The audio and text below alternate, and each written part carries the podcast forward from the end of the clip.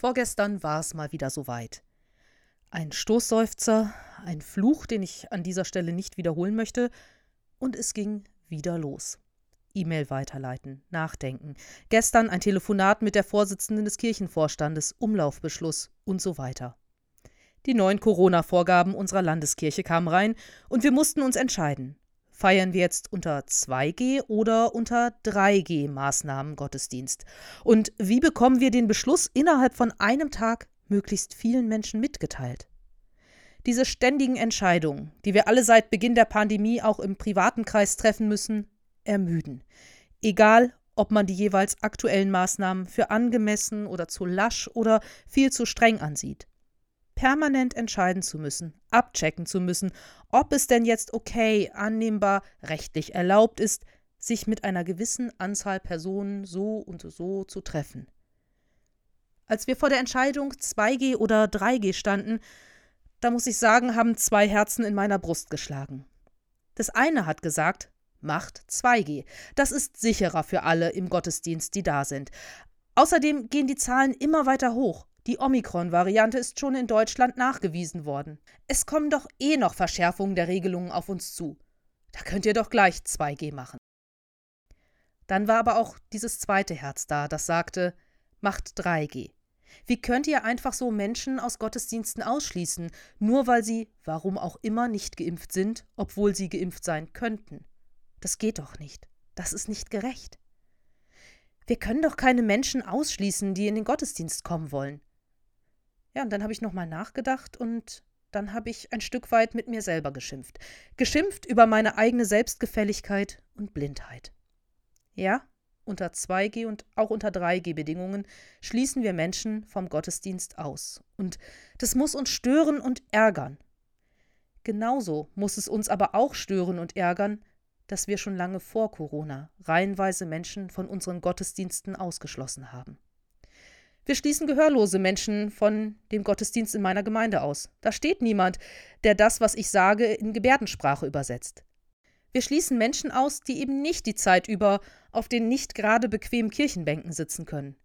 Wir schließen diejenigen aus, die Orgelmusik vielleicht einfach nur furchtbar finden, die in einem Gottesdienst selber ganz aktiv dabei sein möchten. Es gibt unzählige Möglichkeiten, wie wir andere von unseren Gottesdiensten ausschließen. Auch das ist nicht gerecht. Und es ärgert mich und es müsste mich noch viel mehr ärgern. Es ärgert mich, weil, egal wie ich einen Gottesdienst gestalten würde, ich würde immer Menschen systematisch ausschließen. Es gibt nicht das eine Gottesdienstformat oder die vier Gottesdienstformate und dann sind alle glücklich. Wenn ich in meiner Gemeinde nur noch Gottesdienste für Heavy Metal Fans feiern würde, wären wohl die wenigsten von den Gottesdienstbesuchern da, die jetzt da sind. Sie würden sich wahrscheinlich ausgeschlossen fühlen, zurückgewiesen, weil ihre Bedürfnisse an einen Gottesdienst nicht berücksichtigt werden. Und das ist doch ungerecht. Schließlich sind sie doch alle Gemeindeglieder. Mit der Gerechtigkeit ist das allerdings so eine Sache. Was gerecht ist, lässt sich gar nicht so leicht feststellen. Meinen Sie nicht? Ich möchte ein kleines Gedankenexperiment mit Ihnen machen. Stellen Sie sich eine Familie mit drei Kindern vor, Ulla, die ist 14 Jahre alt, Peter ist 10 und dann gibt es noch Max, der ist 8 Jahre alt. Die Eltern sind an diesem Abend unterwegs, aber der Vater hat mit dem kleinen Max ein großes Blech Pizza vorbereitet. Max hat sie sogar fast alleine zubereitet.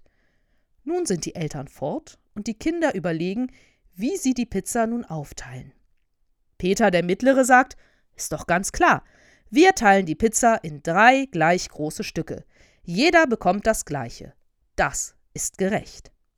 Max kräht aber sofort dagegen und schimpft: Nein, das ist ungerecht.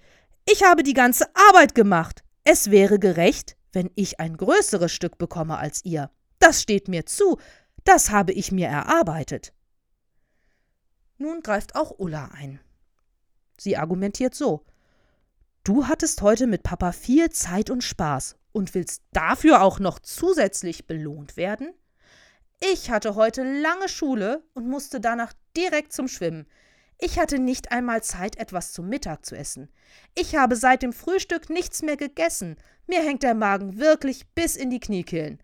Also, wäre es doch nur gerecht, wenn ich ein viel größeres Stück Pizza bekomme als ihr. Ich habe viel mehr Hunger als ihr. Wie können die drei nun ihre Pizza teilen, ohne dass es irgendjemand als ungerecht empfindet? Ich fürchte, das geht nicht. Irgendjemand ist immer enttäuscht und findet die Situation ungerecht. Und wie das mit der Pizza der drei Kinder ist, so geht es uns doch permanent. Wir versuchen bei einem Problem eine möglichst gute Lösung zu finden, eine Lösung, mit der alle glücklich sind. Und ganz oft finden wir die nicht. Irgendjemand fühlt sich immer mehr oder weniger zu Recht ungerecht behandelt. Deswegen gibt es ja so viele Gesetze, Verordnungen. Man hat versucht, die Menschenrechte, die universellen Menschenrechte zu formulieren. Der Mensch versucht, ein Hilfsgerüst damit zu bauen, damit es so gerecht wie möglich für alle abläuft. Auch in dem Wissen, dass wir Menschen eine umfassende Gerechtigkeit nicht hinbekommen werden. Gott schaffe mir Recht. Diesen Ausruf der Verzweiflung lesen wir sogar schon in verschiedenen Psalmen.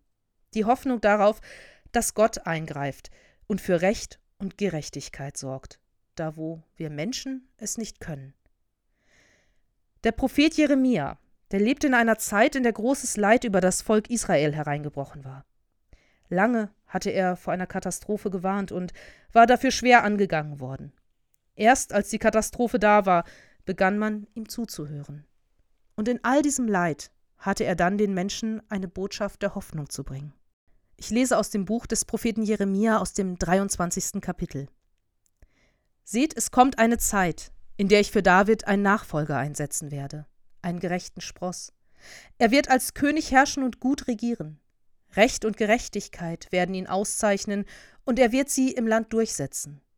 Zu dieser Zeit wird Juda gerettet werden, und Israel wird in Sicherheit leben. Das wird der Name sein, den man ihm geben wird. Der Herr ist unsere Gerechtigkeit.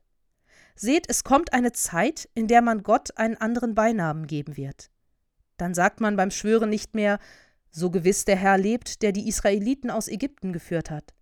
Stattdessen wird man sagen, so gewiss der Herr lebt, der die Nachkommenschaft Israels herausgeführt hat. Er hat sie aus dem Land im Norden befreit. Er hat sie aus allen Ländern zurückgebracht, in die er sie vertrieben hatte. Jetzt leben sie auf ihrem eigenen Land.